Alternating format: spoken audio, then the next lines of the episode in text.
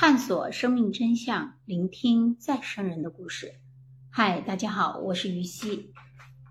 本期的再生人真实案例故事，呃，分享三个。第一个主人公叫杨思田。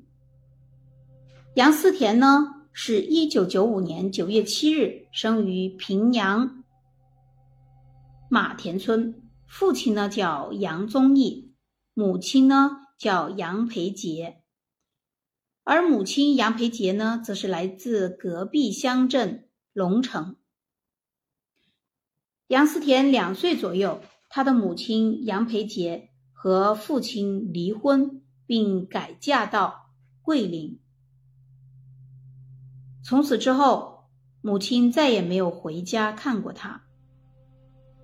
杨思田的前世呢，是同村的姚水娇。呃，一九九五年去世，终年是七十岁。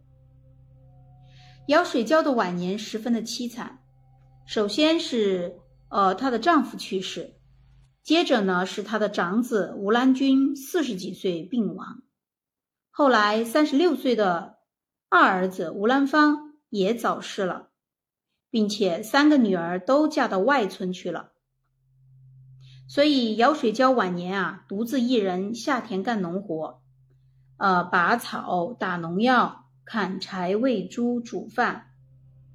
姚水娇死前曾对一个邻居说：“我这一生太苦了，太惨了，我下辈子一定要找个好人家投胎，最好呢是干部家庭。”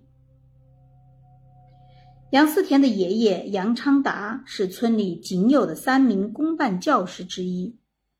呃，他的爷爷当过三十年的小学校长，享受干部待遇，于是姚水娇的灵魂就投胎去了他们家。杨思田两岁时候，突然对当时还在世的奶奶讲说：“我的房子在上边，不在这里。”然后呢，他又对他上一世，呃的一些事情讲出来，并且告诉大家说他叫姚水娇。那大家呢都是不相信的。杨思田就说：“啊，你们不相信的话，我可以带你们去看我的坟呢。”于是杨思田便带着爷爷上山。那爷爷呢，故意指一些不相干的坟地去问他是不是，他都毫不犹豫的否定了。最终呢，他也是在没有任何人的指示下，找指出了他上一世坟的正确位置。两岁多的一天，姚水娇嫁到平阳村的三个女儿一起来拜访这个杨思田，那有认亲的意思。三个女儿呢，分别叫吴兰花、吴兰英和吴兰晓。他们逐个逐个问小杨思田说。嗯，你看看我叫什么名字？那杨思田呢，则十分害羞的躲在奶奶后面不肯讲。吴氏三姐妹带着疑惑回去了，但他们刚走出楼这个栋楼之外，杨思田就从二楼窗口指着正要离开的三个前世女儿，正确的说出了他们的名字，还说他们都是自己的女儿。还有一次，爷爷带着杨思田去平阳，在街上偶遇到他的二女儿吴兰英。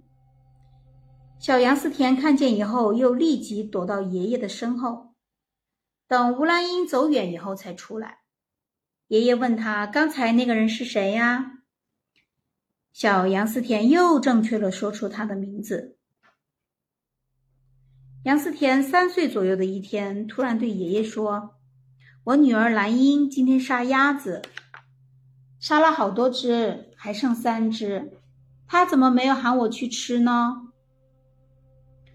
第二天，杨昌达赶集，哦，恰巧碰见了吴兰英，然后便去询问是是否有这样的事情。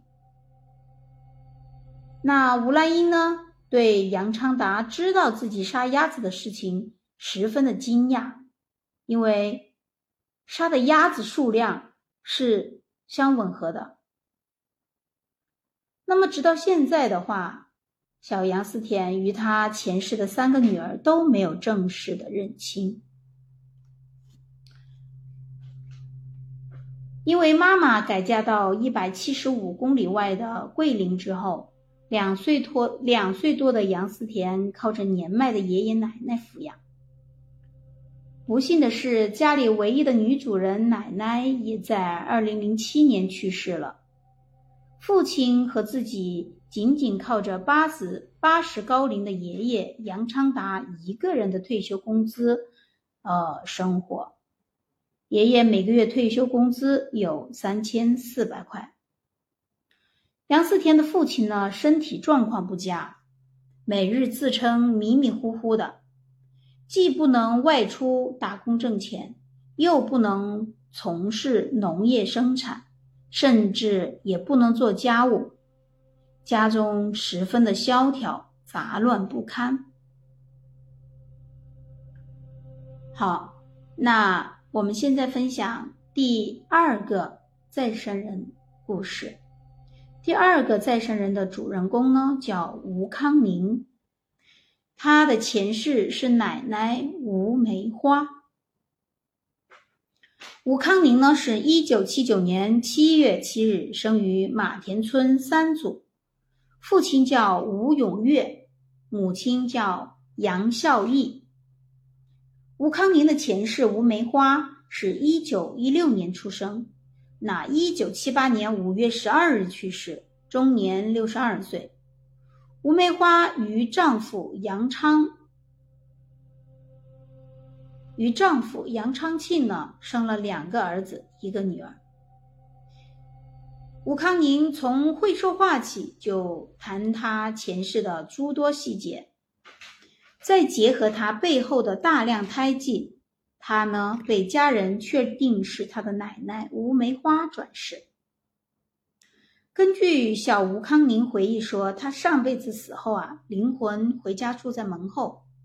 小时候，有人问他为什么要回来投胎，他说：“我回来看孙子啊，我死的时候一个孙子都没有呢。”吴梅花生前啊，经常肚子疼，所以呢，他常常用艾叶子、艾叶啊揉成团来灸他后背，嗯，用来去治疗和缓解他的肚子疼痛。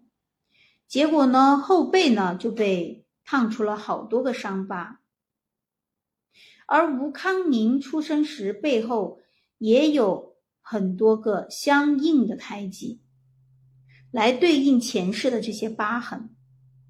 吴康宁两三岁时竟然也经常闹肚子疼，他向大人们感慨：“哎，我上辈子受够肚子疼，没想到这辈子还要再继续闹肚子疼。”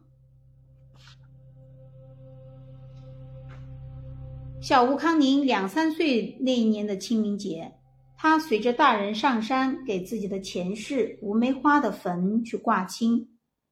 他正确辨认出了上一世的坟，并且指着坟上的一个洞说：“拿这个洞，这里我就是从这里出来的。”他还补充说：“我死的时候肚子好痛，没有什么药可以吃。”喝了一碗肥皂水当止痛水，哇，这听起来也挺惨的。小吴康宁四五岁时主动大量讲述前世，他还要求他前世的两个儿子、一个女儿喊她妈妈。吴梅花死后十四个月转世成吴康宁，而她的丈夫杨昌庆却又活了将近二十年才去世。